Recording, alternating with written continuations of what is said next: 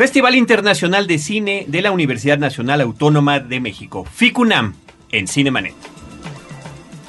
El cine se ve, pero también se escucha. Se vive, se percibe, se comparte. Cinemanet comienza. Carlos del Río y Roberto Ortiz en cabina.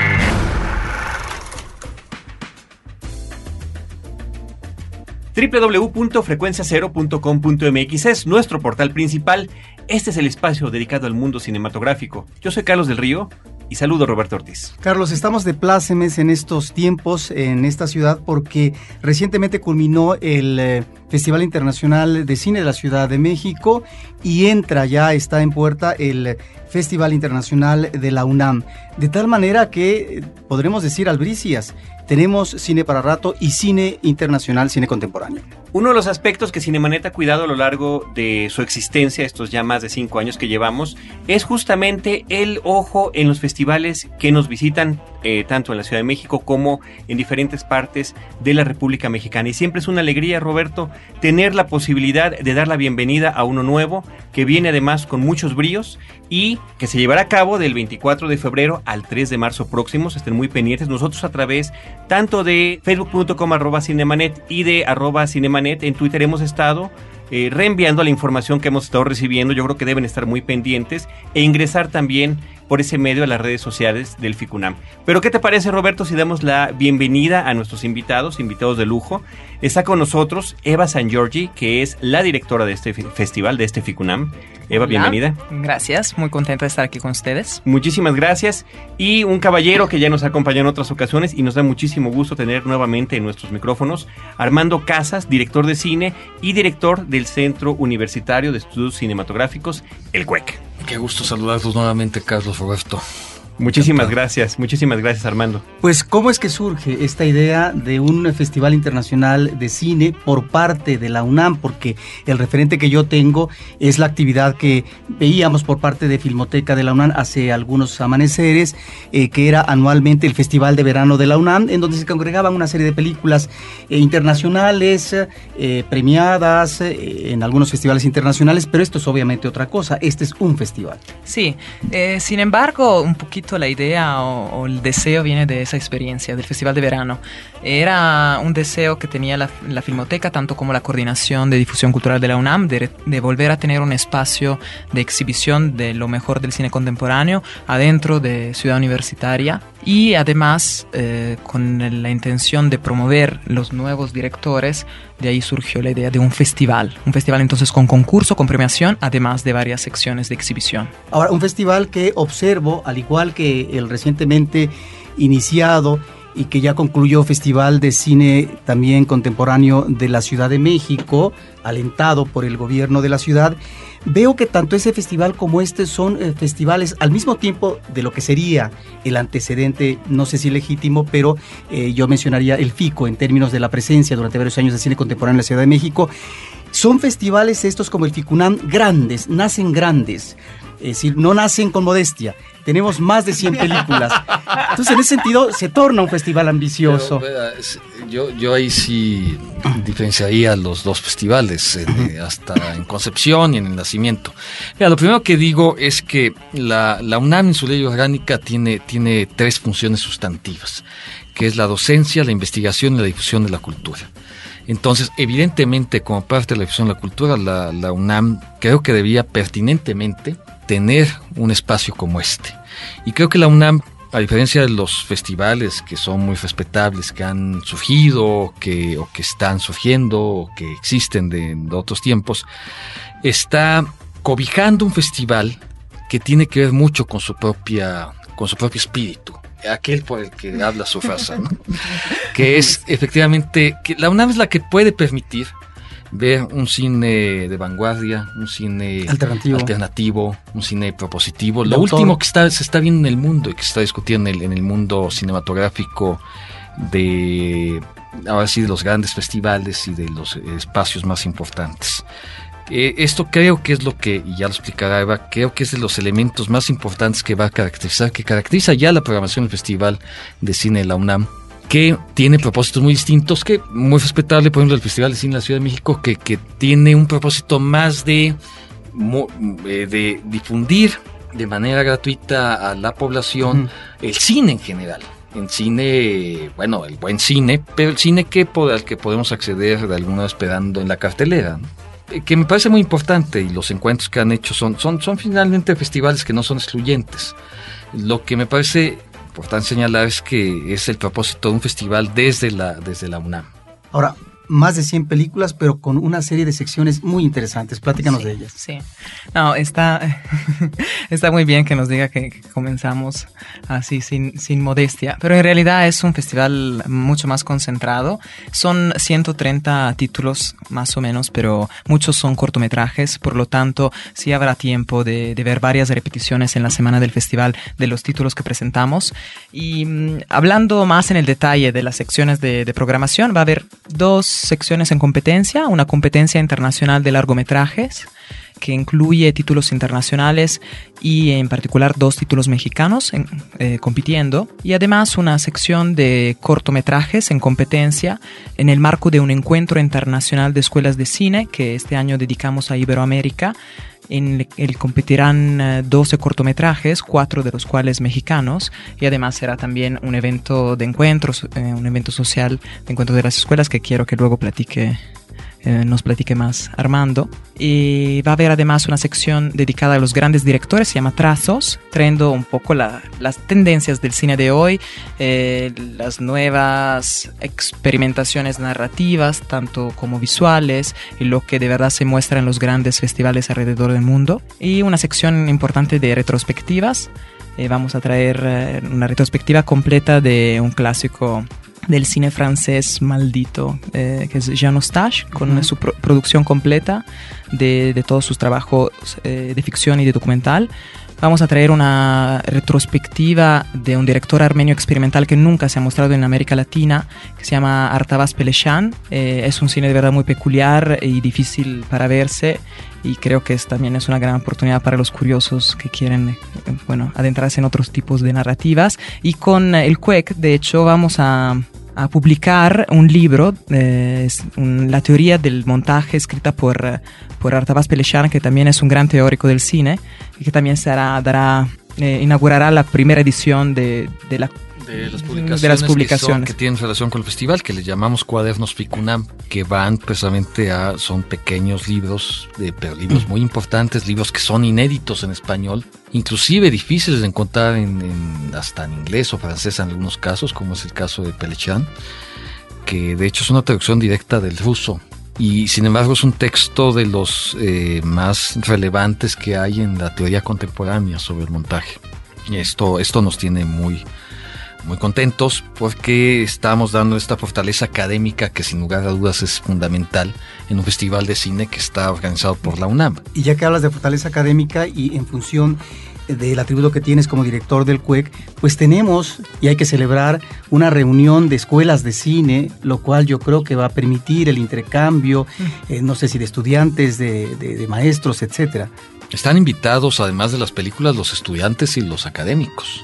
Es decir, el encuentro prevé eh, eh, la presentación de la escuela de cine a otros, eh, los otros estudiantes y, académicos, las escuelas de cine que van a estar ahí presentes, y la, la obra en sí misma y la discusión con ellos. Y es un lugar ideal presente para el intercambio de pues de conocimientos y obviamente experiencias, ¿no? De experiencias de la enseñanza cinematográfica contemporánea en estos espacios, de, de, los nuevos formatos, de las tecnologías, de lo que está haciendo entre las diversas escuelas de cine, sin lugar a dudas más importantes de la región. Y tengo entendido que va a estar invitada también la Escuela Internacional San Antonio de los Baños de Cuba. Es la escuela, cada año el encuentro dentro del festival va a hacer una retrospectiva, una escuela importante, bajo algún pretexto. En este caso teníamos el ideal. Esta escuela tan emblemática, tan relevante, cumple 25 años de existencia en diciembre de este año. Y además, bueno, es una escuela con, una trayectoria verdaderamente de, primer nivel en la región. Es una, por supuesto, de las más importantes. Que, que, además entre su, como parte de su trayectoria, al revisarla es impresionante la cantidad de personajes del cine mundial que han visitado la escuela de, nombres de primerísimo nivel como Robert Redford, Coppola, eh, Héctor Escola, Da- Danny Glover, en fin, o sea, gente de muy de mucho nivel que ha estado en esa escuela que bueno, eh, con la simpatía que han tenido con, eh, con que hay una escuela en Cuba, es la escuela fundada por García Márquez, Julio García Espinosa, Fernando Birri, pues eh, este, claro que ha congregado personas de todo tipo la escuela ha hecho una labor importantísima en la región. Y otro de los eventos importantes que tiene esta escuela es que, pues, no, contrario a lo que algunas personas podrían pensar, no es una escuela cubana, es una escuela internacional. Es una escuela que originalmente nació como la escuela de tres mundos, porque se buscaba que estudiaran ahí los estudiantes de los que quieran estudiar cine de América, de Asia y de África. Y después, ah, se- con el tiempo, como ha venido recibiendo de Europa, de Norteamérica, de otros países, realmente de todos los continentes, eh, la escuela se llama de todos los mundos, ahora se, se- se ha puesto ese nombre. Es una escuela muy importante y, y cada año habrá una escuela muy importante invitada en donde veremos la retrospectiva de esas escuelas. En este caso, yo creo que es un espacio ideal, inter- interesante para que aquel que le, que le gustan los cortometrajes, el mundo de las escuelas de cine, va a ver trabajos espléndidos. ¿Dónde se van a llevar a cabo estos encuentros? Creo que es muy importante que hablemos de las sedes. Podemos hablar inclusive de la sede virtual ficunam.unam.mx, ficunam.unam.mx. Pueden ingresar a la página en lo que eh, los podescuchas que nos están escuchando en este momento. Pueden ingresar a las redes sociales, ahí está el vínculo para Twitter, para Facebook. Pero, ¿dónde se van a llevar los encuentros con las escuelas de cine? ¿Dónde se van a estar exhibiendo las películas para que eh, eh, ir invitando al público? Bueno, la, la sede principal va a ser el Centro Cultural Universitario, con eh, tres teatros dedicados a la exhibición y también otros espacios en los que se llevarán a cabo varios encuentros, mesas redondas y clases magistrales que se incluyen en las actividades del festival. Porque es importante también que le- les contemos que la Cátedra Ingmar Bergman de Cine Teatro, que es un programa de la Coordinación de Difusión Cultural, se incluye, se involucra en las actividades del festival para llevar a cabo también una parte de, de investigación, de profundización de algunas temáticas, aprovechando de los invitados internacionales que nos visitan.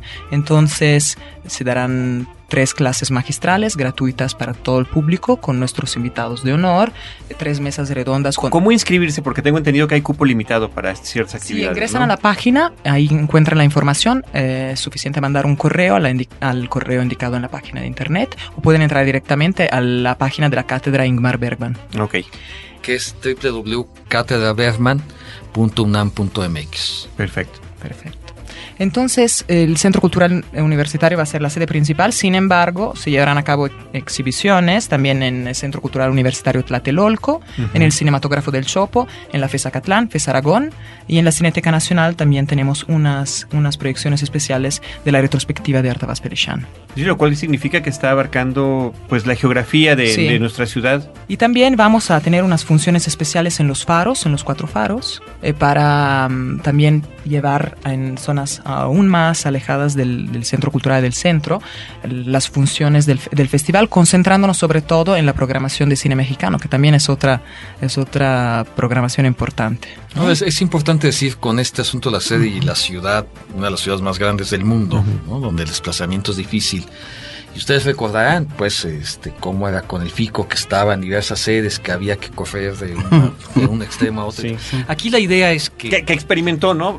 Por todos lados, Sí, eh, sí, algunas más cercanas, pero finalmente sí se vuelve. Pero ustedes una- saben que eso, eso, eso es complicado y que los festivales importantes en el mundo, los que donde uno siente una calidez o, o que realmente puede compenetrarse con ellos, puede, ubi- ubican sus sedes de manera que no tengan que estar atravesando ciudades complicadas eh, de esta naturaleza.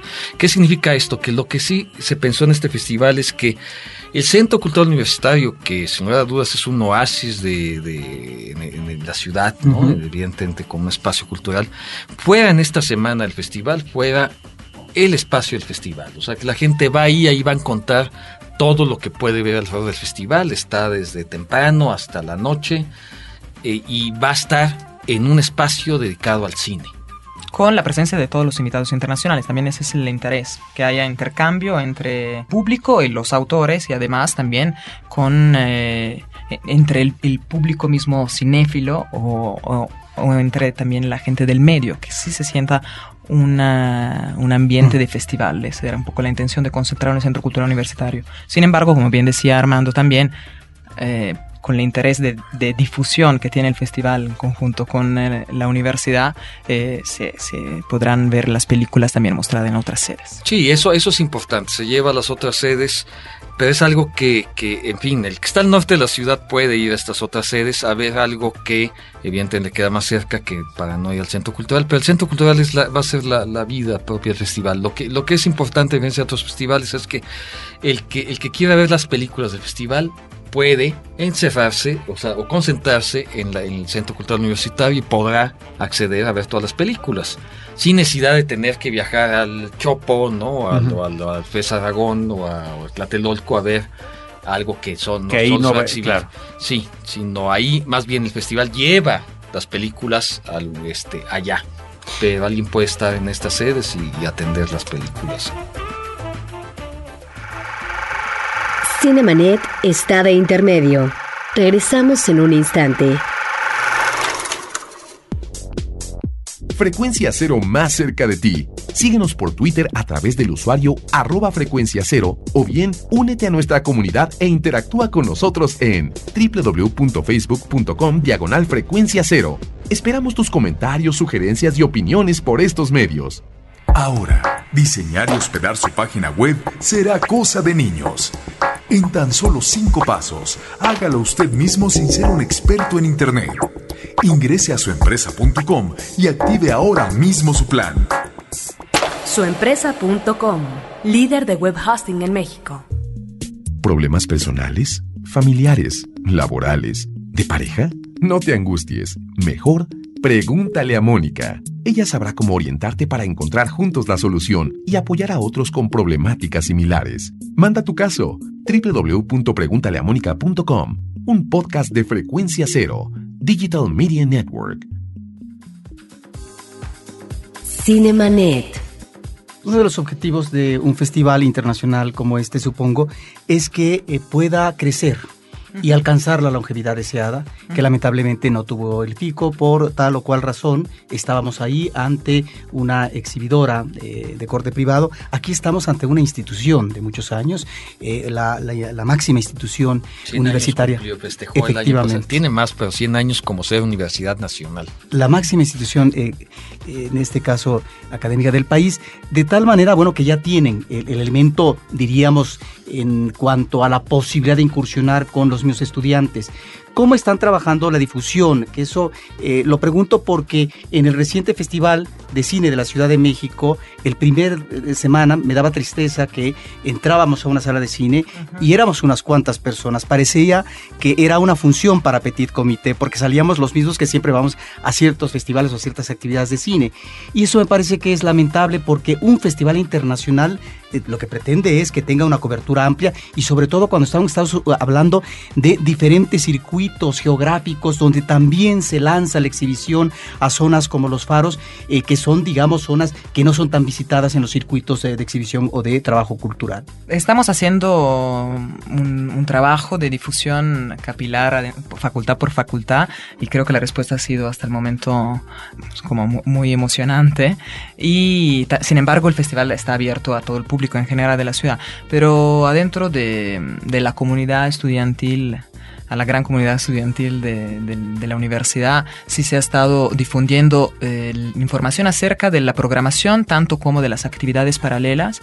Y de hecho, la Facultad de Ciencias Políticas se sumó a, la, a las actividades del festival lanzando un primer concurso de ensayos sobre cine, justo aprovechando del de la plataforma y de la, programación del festival, por lo que los estudiantes eh, que han querido participar ya han estado ensayando sobre películas del, del festival por lo que organizamos unas funciones previas especiales. Mm. Entonces, eh, bajo distintas formas hemos estado en, involucrando la comunidad y los faros, la verdad, eh, se han mostrado muy entusiastas, por lo tanto nos han apoyado muchísimo a difundir el festival en los alrededores ¿no? de, de, las respectivas zonas. Entonces sí, esperamos, esperamos sí que que la audiencia sí acuda porque definitivamente el festival es para, para el público, para que la gente vaya al cine, para que se vaya formando un nuevo público y se vaya respondiendo a una necesidad real de la audiencia de la Ciudad de México. Es muy importante lo que dices, Roberto, eh, y, eso lo hemos visto en festivales grandes del país, en ciertos momentos. Creo que lo que ayuda mucho es la concentración en, espacios específicos definidos, que es lo que aquí se está buscando. Este espacio más emblemático de no solo la universidad, sino del país en el ámbito de la cultura. Y por supuesto tenemos a este público natural, que son los universitarios y no solo los de la UNAM, que creemos que es bastante amplio. Simplemente la población de estudiantes universitarios está son cifras de 300 mil y de maestros también y bueno y tenemos incluida a todos los universitarios en general solo por hablar de ese público. Evidentemente quisiéramos que se abriera a, más público pero solo hablando del público que suponemos interesado en una actividad como esta esperamos que, que, que haya un encuentro cinematográfico que pueda catalogarse festival también por la gente que asiste. Bueno, hay un punto importante que les quiero compartir. El festival sí tiene un eh, perfil muy definido, un interés hacia el cine de autor y al cine contemporáneo independiente, por lo que cada título sí ha sido seleccionado de manera muy minuciosa y muy atenta porque todo responde a, una, sí, a un perfil muy claro. Eh, por lo tanto, ese esfuerzo sí lo quisimos o estamos intentando que se refleje muchísimo en la comunicación que estamos teniendo. Por lo tanto, no sé si han eh, visitado nuestra página de Facebook, pero el mismo programador, el director de programación, escribe las reseñas en la página. Es una delicia, se lo recomiendo muchísimo. Y tenemos un canal de YouTube con ya muchos extractos de películas para que la gente pueda familiarizarse y ir descubriendo algunos autores que quizás no conozcan todavía, porque no se han mostrado en México y, dando esa posibilidad de acercarse con un poquito de tiempo a ese tipo de cinematografía, en la esperanza de dar a conocer mucho. Eso está estupendo porque puede uno irse preparando puede uno ir seleccionando lo que le vaya interesando de acuerdo a estas reseñas, a estas imágenes que podemos, a las que nos podemos aproximar. Y tengo que preguntar inevitablemente, ¿cuánto cuesta? ¿Cuánto es lo que le cuesta a la gente acceder a las películas? ¿Hay algún pase que signifique que puedas acceder a tal o cual película, a las, a las eh, cátedras que va a haber, etcétera? El precio de entrada al cine es de 30 pesos, 15 pesos para estudiante y las clases magistrales son completamente gratuitas para todos y las mesas redondas y también se llevará a cabo en las mañanas una actividad que se llama Coloquio de Cine Contemporáneo, que es sencillamente una mesa redonda con eh, críticos, directores y actores eh, mexicanos que platican y discuten algunas de las películas que se muestran en las primeras funciones del día, eh, con el interés también de como profundizar un poquito, abrir también caminos de interpretación para los que se acercan a un nuevo tipo de cinematografía o algunos autores nuevos que no conocen. Entonces todas esas actividades son gratuitas para, todo el público y, de hecho mm, el interés es que el, público se acuda lo más posible y eh, empezamos con una función al aire libre en la Plaza de las Tres Culturas, que fue el pasado viernes 18, con ese interés también de involucrar el público a, a ver películas completamente gratuitas. ¿Cuánto tiempo llevan preparando? Porque esto no se hace de la noche a la mañana. A empezar además con esa ambición, con ese espíritu ambicioso que mencionaba Roberto al inicio de este episodio. Pero además, eh, cómo coordinarse dentro de una institución del tamaño no nada más la antigüedad, sino el tamaño de la Universidad Nacional Autónoma de México, para involucrar a diferentes áreas tan importantes como la principal escuela de cine, la Filmoteca de la UNAM, eh, la coordinación de difusión cultural, ¿cómo? Sí, no es el proyecto no tiene nada de improvisación, sí estamos trabajando en eso desde ¿Cuándo, lo platicamos la primera vez? Noviembre de 2009. llevamos prácticamente mucho tiempo con el proyecto. Es, es eh, la concepción, de hecho, de hacer un festival de cine en, la UNAM coincide con la toma de posición del doctor Narro, del rector actual. O sea, estamos hablando hace casi cuatro años, hace tres años. Desde ahí hubo una instrucción de, desde la rectoría de que se estudiara la posibilidad de hacer un festival orientado, por supuesto, a los jóvenes. Eso es, eso sí fue la, consigna. es, decir, el público natural tenía que ser los jóvenes y los jóvenes universitarios de, preferencia. Y empezó a desarrollarse en la, en la, en la coordinación de difusión cultural y hubo una, una coincidencia afortunada, pues, en encontrarnos con, con Eva en la UNAM, ella con nosotros, en fin, porque Eva, hay que decirlo también en este espacio, pues Eva estuvo trabajando en el FICO. Sí, se Está muy, ahí, o sea, vamos, Eva, Eva, tiene una experiencia importantísima que le da en México, pues, su, su trabajo en el FICO. Sí, es claro, todos los que nos dedicamos a esto del cine y los, y los que nos interesa el FICO fue un espacio emblemático importante para encontrar el cine que no íbamos a poder ver fuera de los festivales, y o sea, que no iba a llegar muy probablemente a cartelera y que vale mucho la pena. Y de hecho en Latinoamérica son pocos los espacios así, ¿no? Prácticamente ahora quedó en Argentina Bafisi, el de Buenos Aires, y, el FICO era uno de estos. Este, este festival tiene, como dice el perfil de que está dirigido a la gente que le, que, que le interesa ver el, lo último que está haciendo el cine en el mundo y que para verlo tendría que acudir a, a Berlín, a, este, a los principales festivales. A sí, a los principales festivales del mundo, cosa que no es, no es nada fácil. Y porque además, difícilmente estas películas se van a estrenar en cartelera, ¿no?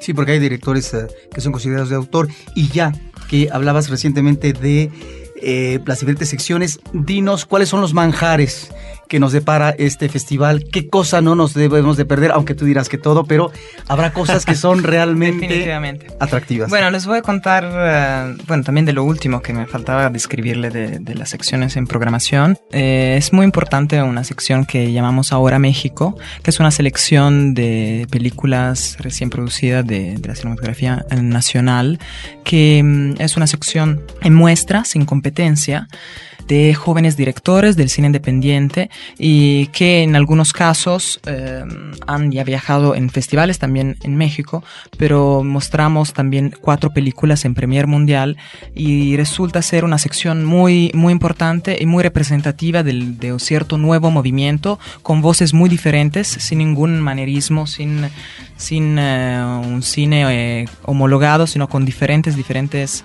eh, propuestas entre documental y ficción que es eh, de verdad imperdible porque también tiene un espacio en el festival de exhibición que normalmente no tiene fácilmente en la cartelera comercial, por lo tanto es una, oportunidad para apoyar el cine nacional. Luego, vamos a traer un, un, programa completísimo de un director que también es eh, artista contemporáneo, que es el corazón de una sección que llamamos territorios con la intención de ir eh, investigando la conexión del cine con otras disciplinas artísticas.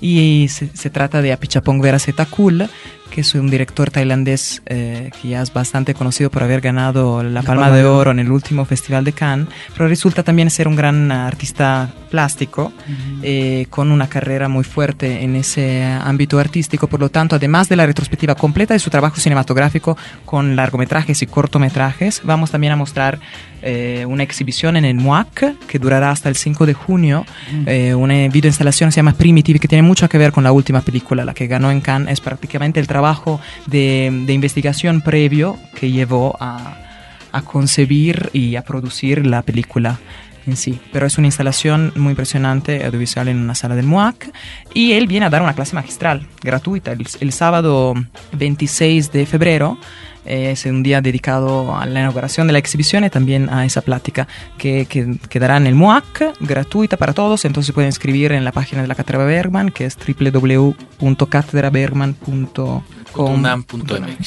Desde que empezó el programa estaba yo esperando ver cómo ibas a pronunciar ese nombre y lo dijiste con una facilidad, porque nosotros lo vemos escrito y no nos atrevemos siquiera bueno, a tratar de pronunciar al ganador de la Palma de Oro.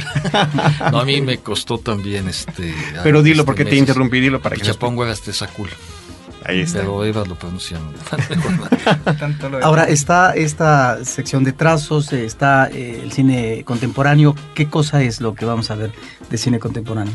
En, la sección de trazos hay muchas películas de grandes directores reconocidos, pero les puedo recomendar sin ninguna duda el último documental del maestro eh, Frederick Wiseman, gran maestro de documentales, es su obra número 38 acerca de los gimnasios de box. Es de verdad un, documental... Um, preciso e inspirador de uno de los grandes maestros de, del cine documental de Estados Unidos. Y también traemos la última película de Svangsmayer, un trabajo de animación con un gran sentido del humor que se llama Surviving Life. Y la última película de Catherine Breillat, eh, provocativa, directora francesa que muy interesada en la sensualidad femenina, eh, que se llama La Belle Endormie, inspirada por, un, por el cuento de hadas, pero con, bueno, con su toque feminista. quienes saben de cine y han visto obras de esos autores, este, evidentemente no podrán negar que, que, es un plato fuertísimo el tener las, las películas de estos autores. Svan Mayer es un cineasta de, de culto entre muchas generaciones. Eh, para, para quien escucha esta emisión, pues sabe que está en esta obra emblemática, Alicia en el País de las Maravillas o el Fausto, ¿no? Hecho, eh, que son animaciones muy, muy, muy peculiares y es un cineasta trascendental. Este, igual que Catherine es para todos los que nos gusta el erotismo del cine, bueno, es una cineasta también de, de culto. Y hay una, una película que no, no, puedo evitar de recomendarles también, se llama El Cazador, The Hunter. Es una película iraní de un director que se llama Rafi Pitt, parte de esa generación de directores contra régimen que están ahora levantando la voz que, que retrae una, un país en, de verdad en transformación, en contraste entre el, como la descripción del mundo moderno en, en la megalópoli y en la cultura medieval en la, a la que está sometida, que es de verdad una obra maestra. ¿No es el director que no, no, él es Jafar Panahi, el que está en la cárcel, sí. que es espléndido, el de Globo Blanco, uh -huh. o Offside, ¿no? Este, eh, o Círculo es este Jafar Panahi, que es espléndido, pero este es de la misma cámara de directores iraníes interesantísimos. Pues ahí están eh, los datos principales. No sé si quieren agregar algo más. Eva, Armando, eh, yo reitero el, sitio porque hay, tanta información que efectivamente hay que verla con calma, hay que verla con detalle, hay que estudiar, como nos recomendaba Eva, lo que queremos ver, ficunam.unam.mx y de ahí se vinculan hacia Facebook que donde es donde vienen estas reseñas que el propio programador está escribiendo, los vínculos a YouTube para que vean avances de estas películas y en el caso del Twitter, bueno, está la información constante y al momento de lo que está sucediendo, la recomendación de cuál funciona, dónde hay que ir, qué es lo que está pasando al momento, ya sabemos que son redes sociales que funcionan de distinta manera. Sí, exactamente. Entonces, de ahí pueden traer el tipo de información que necesiten, más profunda o con la información, las indicaciones de último minuto para que se metan a la sala. Correcto. Estupendo. Muy bien, pues Eva San Giorgi, directora de FICUNAM, muchísimas gracias por tu visita. No, gracias a ustedes, un gran placer. Armando Casas, director del CUEC, muchas gracias. Gracias una vez más estar aquí con ustedes. Y, y, bueno, nos veremos por allá, en el, principalmente en el Centro Cultural Universitario, como bien nos, nos, explicaba Armando, pero también en cualquiera de las otras sedes donde se llevará a cabo este importante evento. Hombre, sí, este, el Chopo y Tlatelolco son espacios también emblemáticos de, la exhibición de cine en la UNAM, que cubren, además esto, esto es interesante que se, que se comenta poco. Ustedes saben que los, las salas de cine en el norte de la ciudad prácticamente desaparecieron en general, ¿eh? no hablo solo de, de, las salas de arte, ni mucho menos, que había la Chaplin o, había otras salas donde podía uno contar otro tipo de películas. No, prácticamente están desaparecidas, eso, eso es algo, algo curioso. Vamos, está una, un conjunto en Lindavista, y no sé, ¿no? pero el otro es el centro histórico, el pero no es, es un espacio des, desgraciadamente, desafortunadamente muy descuidado en términos de la oferta del cine en general. Entonces, tanto el Chopo como Tlatelolco, de la, de la UNAM, Uh -huh. eh, buscan cubrir efectivamente esto con la mejor oferta cinematográfica. Creo que además los dos pasos lo están haciendo muy bien. Están ofreciendo películas espléndidas y por supuesto que el FICUNAM en sus sedes pues es parte de, de, de, de la oferta importante que la UNAM está haciendo en el caso del cine. Y en el caso de la experiencia de la exhibición, parece ser que vamos a tener una proyección sui generis que es como se estilaba hace algunas décadas, sobre todo en el DF, del autocinema. ¿Cómo está eso? Ajá, sí. Bueno, um, tenemos una función especial de un documental acerca de los Doors, del grupo musical, en el martes primero, en el estacionamiento 4 del uh, Centro Cultural Universitario. Eh, sí, para para regresar un poco un revival de los buenos tiempos del drive-in. Pero le ha ido muy bien a la UNAM con esas exhibiciones en, Sí, en- sí, en- sí. en autocinema, ¿no? En- Ya, entre sí, comillemos. sí, la UNAM es la que ha recuperado esta idea del autocinema, ¿no? que, que a nuestras generaciones todavía nos tocó el, el final de... ¿no? El, pero el, final, el super final, ¿no? A ti ya no te tocó, Carlos. Y- o sabes que una justamente en satélite, En satélite, que era, sí, era una último experiencia yo que soy claro, del sí. sur ir a bueno íbamos para ver conocer la experiencia de un autocinema pero ya era una etapa moribunda de esa de esa época efectivamente When You're Strange es la película que, Exactamente, que se va a existir a film about the doors que además es muy bonito el título porque hace referencia a alguna alguna letra de las canciones no People Are Strange muy bien Sí, pues la- pero fíjate, a, a diferencia, la tecnología actual lo que permite, por la curiosidad de cómo escuchas la película, es eh, a través de la señal de Radio UNAM. Sí, exactamente. Lo- ah wow Sí, tú- tú, estupendo tú lo que te- Sí, sí, no sí. puedes ir con un auto que no tenga un aparato de radio. y, que la calidad de audio dependerá del audio Depende de de tu tu coche. propio equipo. Exact- exactamente, si no estás dependiendo de las bocinas que estaban Sí, sí, afuera, sí. queda muy complicado. ¿no? Sí, terrible era la cuestión del audio. Muy bien. Bueno, nos falta decir con qué abrimos. Ah. La, la película de inauguración es el último trabajo de la directora estadounidense Kelly Reichardt, se llama El Camino de Mick. Es una película que se presentó en el último Festival de Venecia. Eh, de verdad es un impresionante retrato del sueño norteamericano y de, bueno, de su caída o de sus fallas. Eh, y asistirá la, la directora, de hecho, nos visita para dar una... uh, clase- eh, una taller, sí. Va a dar un taller de dos días a los estudiantes de cine, a los estudiantes de teatro, del, del CUEC, del CCC, de las diversas escuelas de cine, de teatro también, del CUD, de la carrera de teatro de la UNAM, eh, sobre narrativa audiovisual.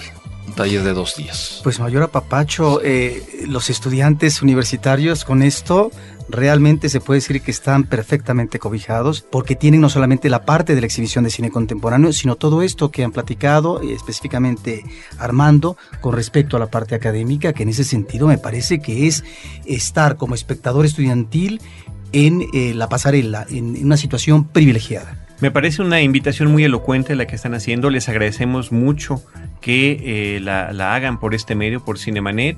Y eh, a todos los que nos escuchan, pues ahí está la oportunidad de asistir al inicio de un festival que, como comentan, en- entre líneas por lo que han platicado, bueno, va para largo, ya debe estar preparado cierto camino, inclusive para lo que vendrá el próximo año, pero ahorita es cuando inicia, ahorita es cuando hay que estar y eh, bueno, como cinéfilos, apoyar y disfrutar y aprovechar una experiencia de esta naturaleza. Pues Ahí- muchísimas gracias. Ahí nos veremos. Muchas gracias, Eva San Giorgi, Armando Casas, desde estos micrófonos, Roberto Ortiz y un servidor Carlos del Río, les agradecemos a todos que nos hayan escuchado. Agradecemos también la producción en cabina de Abel Cobos y la visita, por supuesto, de nuestra querida amiga Gina Cobos, que está del otro lado del cristal en estos momentos.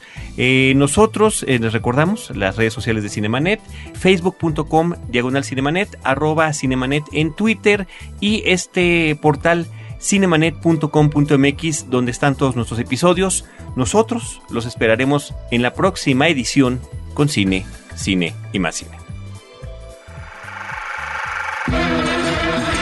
Cinemanet termina por hoy. Más cine en Cinemanet. Frecuencia Cero, Digital Media Network, www.frecuenciacero.com.mx. Pioneros del podcast en México.